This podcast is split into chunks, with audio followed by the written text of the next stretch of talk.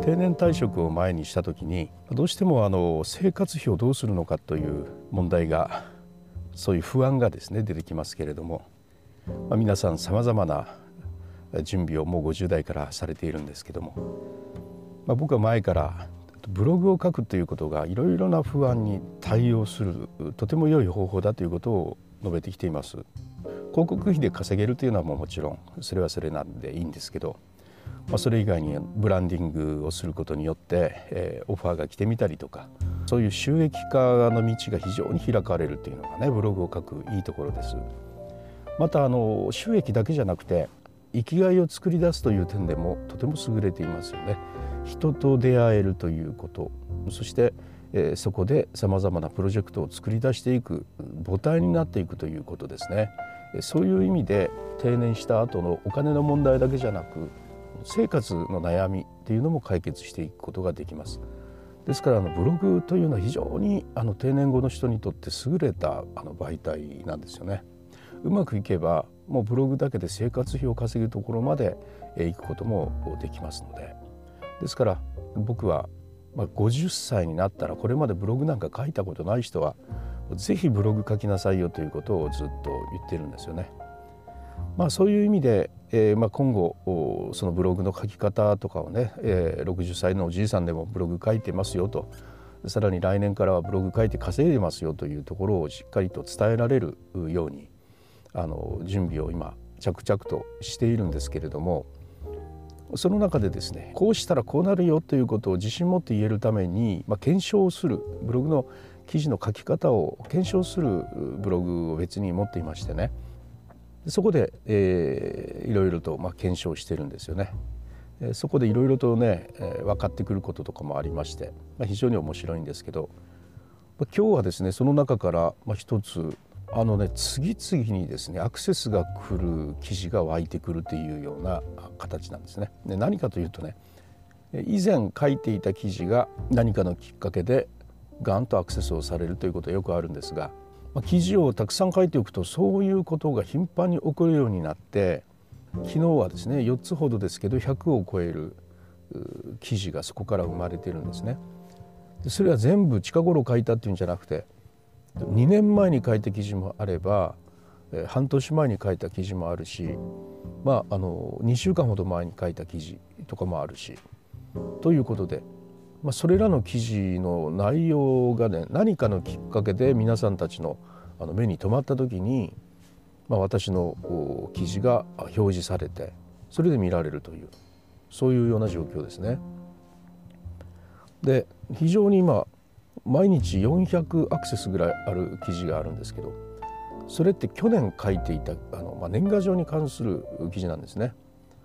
まあ、年賀状に関する記事なんてあの季節系記事といってですねまあ、あの書いても本来そういう記事って書いてもすぐにはアクセスされないですよね。あのまあ、トレンドで今の芸能人がどうとかとかいうのはもう結構早く、ね、アクセスが来るんですけどあんまりそういうのっていうのはなんか書いててね疲弊するのでもうほとんど書いてないんですが、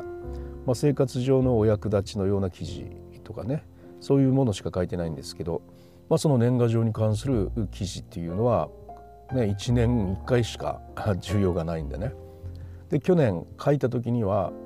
もうすでにもう12月になっていたか何かでねもうあのその年の年賀状について検索されるピークはおそらく過ぎていたということでまあ書いたけれども毎日10アクセスあるかないかということぐらいのポツポツしたそういう記事だったんですがいや今年は11月の末ぐらいからどんどんどんどんとねアクセスが上がっていってしばらく50アクセスぐらいが続いたと思ったらですね今週になってどんどん200400というまあ、それがちょっと続いていて、まあ、しばらくここ1週間ぐらいはあのアクセス来るんじゃないかなというふうに思って。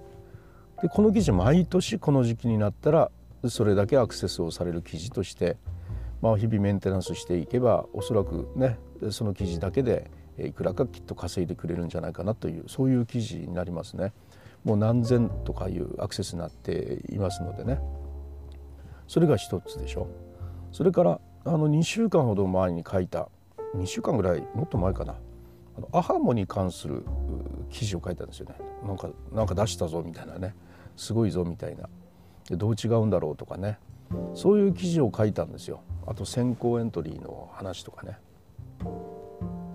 でまあちょこちょことねあの毎日2とか4とかねそれぐらいアクセス来てたんですけどここ数日やっぱりあの結構多くなってきまして。で今朝ですね昨日のアナリティクスどうなったんだろうなと思って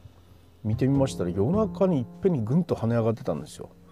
そして1日で1000アクセスを超えてたんですよね。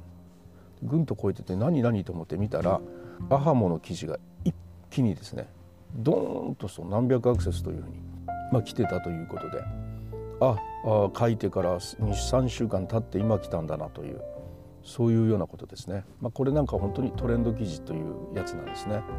で皆さんがあのアハモってどうやるんだろうとか思って、えー、検索をしてくれるんですが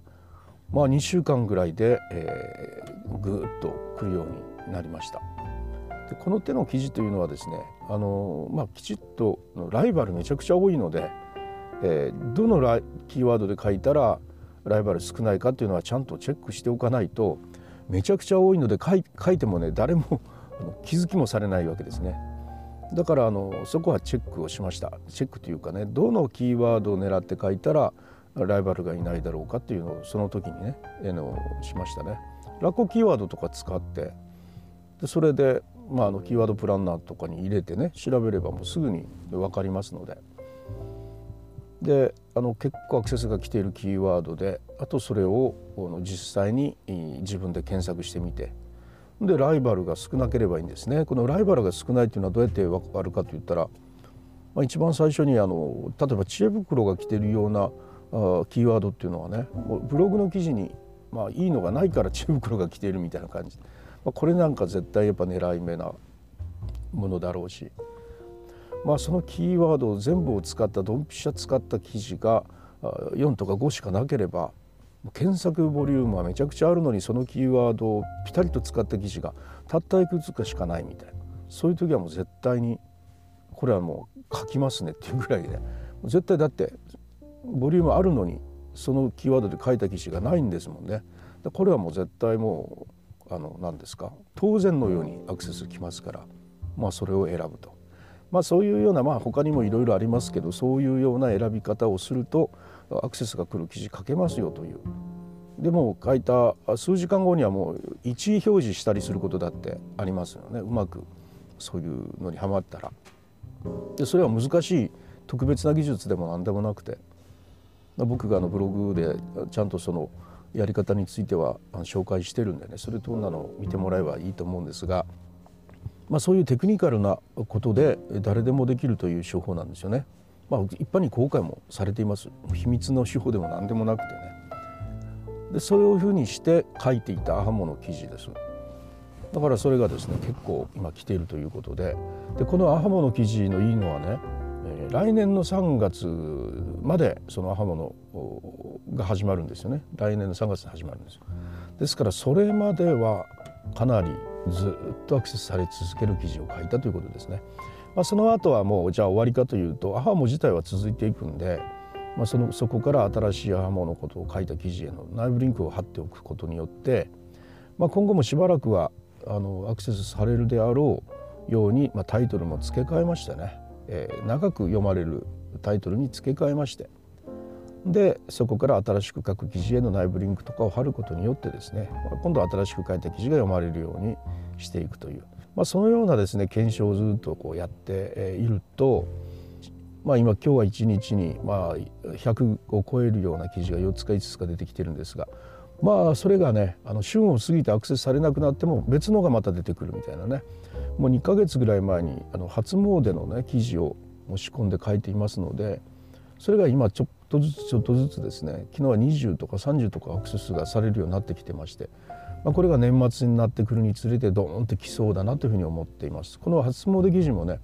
えー、っとその前からあの実際年を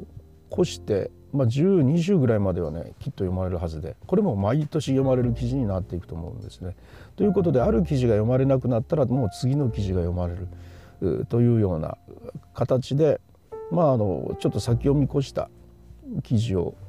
まあ、どんどんどんどん書いているというそういう状況ですね。まあ、あのしばらくはね来ませんアクセスはね初めて書く人は3ヶ月ぐらい来ないとよく言われてますし、えー、僕もやっぱそうだというふうに思うんですけど、まあ、それにめげずにですね、まあ、特に僕みたいなねもう60超えたじいさんそんなに焦らずに、まあ、ゆっくりと人に役立てることができたらいいなぐらいの気持ちでゆっくりとね、まあ、3ヶ月4ヶ月ぐらい気長に書いていけばそこからあとはですねどんどんさみだれ式のようにねアクセスされる記事が記事がどんどんアクセスされていって、まあ、そういう記事っていうのは積み重なっていきますのでね、まあ、右肩上がりにアクセスされていくわけで、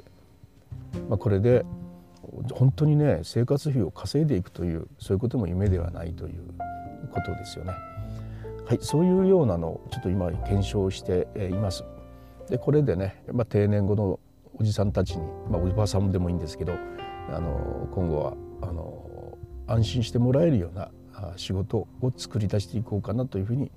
思っているところです。これあの定年後ということで、まあ、50になったぐらいからの人たちにもね、えー、訴求できるようなそういうようなお仕事をしていけたらいいなというふうに思っているところです。